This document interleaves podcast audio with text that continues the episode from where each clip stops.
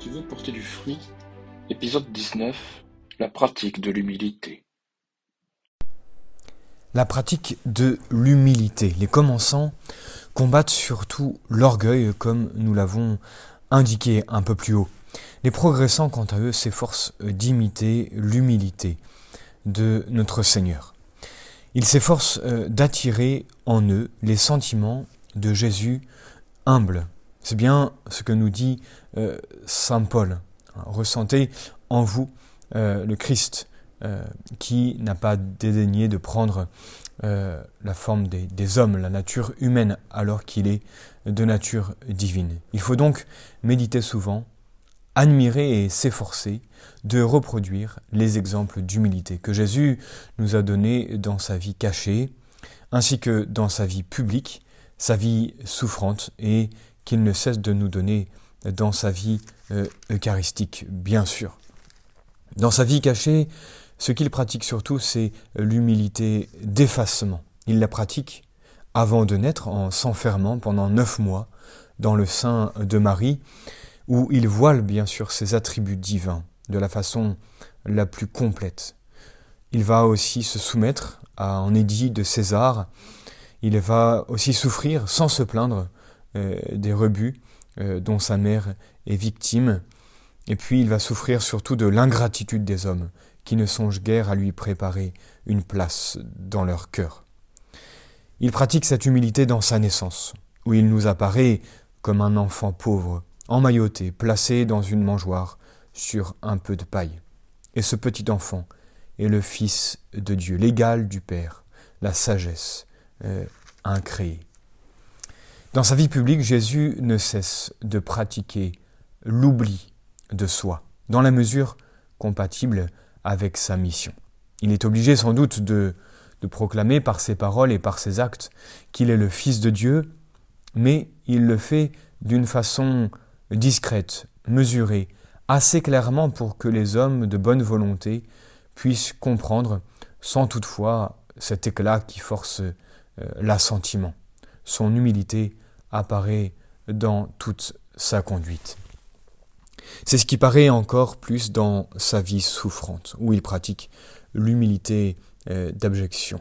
Lui, la sainteté même a voulu se charger du poids de nos péchés et en subir la peine, comme s'il eût été coupable. Il y a donc ces sentiments de tristesse, d'abattement, d'ennui qu'il éprouve au, jardin euh, des oliviers, il va subir bien sûr toutes sortes d'humiliations tout au long de sa passion. Sa vie eucharistique, quant à elle, reproduit ces différents exemples euh, d'humilité. Jésus y est caché, plus encore que dans la crèche, plus qu'au calvaire.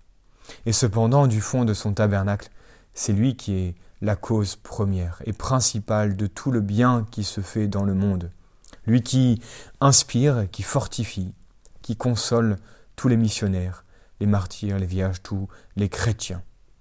Et que d'avanie, que d'insultes ne reçoit-il pas dans son sacrement d'amour, non seulement de la part des incroyants, qui refusent de croire à sa présence, des impies qui profanent son corps sacré, mais encore des chrétiens qui par faiblesse et lâcheté font des communions sacrilèges, des âmes mêmes qui lui sont consacrées et parfois l'oublient et le laissent seul dans son tabernacle. Oui, vraiment en contemplant notre Seigneur, il y a là pour nous tous les exemples dont nous avons besoin, pour nous soutenir, nous fortifier dans la pratique de tous les genres d'humilité. Et quand nous réfléchissons qu'il nous a en même temps mérité la grâce de l'imiter, comment hésiter à le suivre? Voyons donc comment nous pouvons, à son exemple, pratiquer l'humilité envers Dieu, envers le prochain et envers nous-mêmes.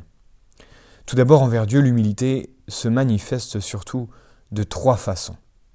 Par l'esprit de religion qui honore en Dieu la, la plénitude de l'être et de la perfection. Ce que nous faisons en reconnaissant affectueusement et joyeusement notre néant et notre péché, heureux de proclamer ainsi la plénitude et la sainteté de l'être divin. De là naissent ces sentiments d'adoration, de louange, de crainte filiale et d'amour. De là ce cri du cœur, Vous êtes seul Saint, seul Seigneur, le seul Très-Haut.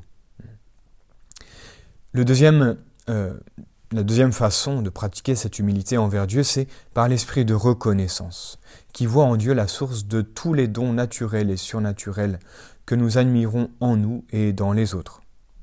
Alors comme l'humble Vierge et avec elle nous glorifions Dieu de tout le bien qu'il a mis en nous en chantant le, le Magnificat. Et puis la troisième façon de pratiquer cette humilité envers notre Seigneur, c'est cet esprit de dépendance qui nous fait confesser notre incapacité à rien faire de bon par nous-mêmes. Dans cette conviction, nous ne commençons jamais une action sans nous mettre sous l'influence et la direction du Saint-Esprit, et sans implorer sa grâce, qui seule peut remédier à notre incapacité. C'est ce que font en particulier les directeurs d'âme qui, dans l'exercice de leur délicate fonction, au lieu de se prévaloir de la confiance que leur témoignent leurs dirigés, avouent ingénument leur incapacité et prennent conseil de Dieu avant de donner des avis aux autres. L'humilité envers euh, le prochain, le principe qui doit nous guider est celui-ci. Voir dans le prochain ce que Dieu y a mis de bon, au double point de vue naturel et surnaturel. L'admirer sans aucune envie ni jalousie, jeter au contraire un voile sur ses défauts, et les excuser dans la mesure où c'est possible, chaque fois du moins qu'on n'est pas chargé par devoir d'État de les réformer. En vertu de ce principe, on se réjouit donc des vertus, des succès du prochain, puisque tout cela glorifie Dieu. On peut sans doute désirer leurs vertus, mais on s'adresse au Saint-Esprit pour qu'il daigne nous en donner une participation. Si on voit le prochain tomber en quelque faute, au lieu de s'en indigner, on prie pour sa conversion, et on se dit sincèrement que sans la grâce de Dieu, on serait tombé dans des fautes beaucoup plus graves encore.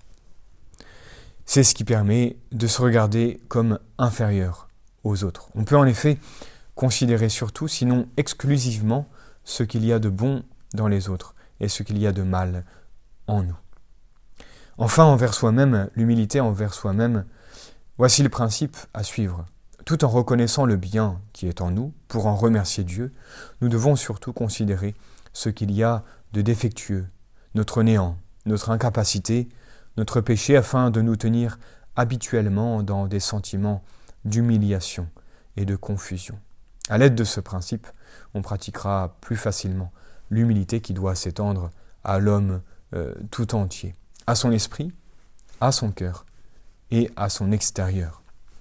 L'humilité d'esprit qui comprend principalement quatre choses, une juste euh, défiance de soi, euh, ensuite dans l'usage qu'on fait de ses talents, ne pas chercher à briller, ne pas chercher à les montrer trop visiblement, pratiquer la docilité intellectuelle, et puis enfin cette docilité fera éviter l'obstination dans ses propres idées sur les points controversés. L'humilité euh, de cœur demande qu'au lieu de désirer et de rechercher la gloire ou les honneurs, on se contente de la condition où l'on est et qu'on préfère la vie cachée aux fonctions euh, éclatantes. Et puis, euh, n'oublions pas qu'il ne faut pas négliger, accompagner tout cela de véritables sentiments d'humilité, par conséquent, abaisser son âme en même temps euh, que, son cœur. C'est l'humilité euh, extérieure euh, qui ne doit pas être qui ne doit être que la manifestation des sentiments intérieurs. Mais on peut dire aussi que les axes extérieurs d'humilité réagissent sur nos dispositions pour les affermir et les intensifier. Nous verrons donc l'humilité est donc une vertu très pratique et très sanctifiante qui embrasse l'homme tout entier. Elle nous aide à pratiquer les autres vertus et surtout une vertu particulière que nous verrons la prochaine fois que notre Seigneur a évidemment euh, rayonné de cette vertu qui est la euh, douceur. Nous y reviendrons puisqu'elle est fondamentale aussi dans la vie chrétienne envers euh, nous-mêmes déjà et envers euh, notre prochain. Gardons bien cette humilité, chaîne de toutes les autres vertus, comme la chaîne tient les grains de tout notre chapelet.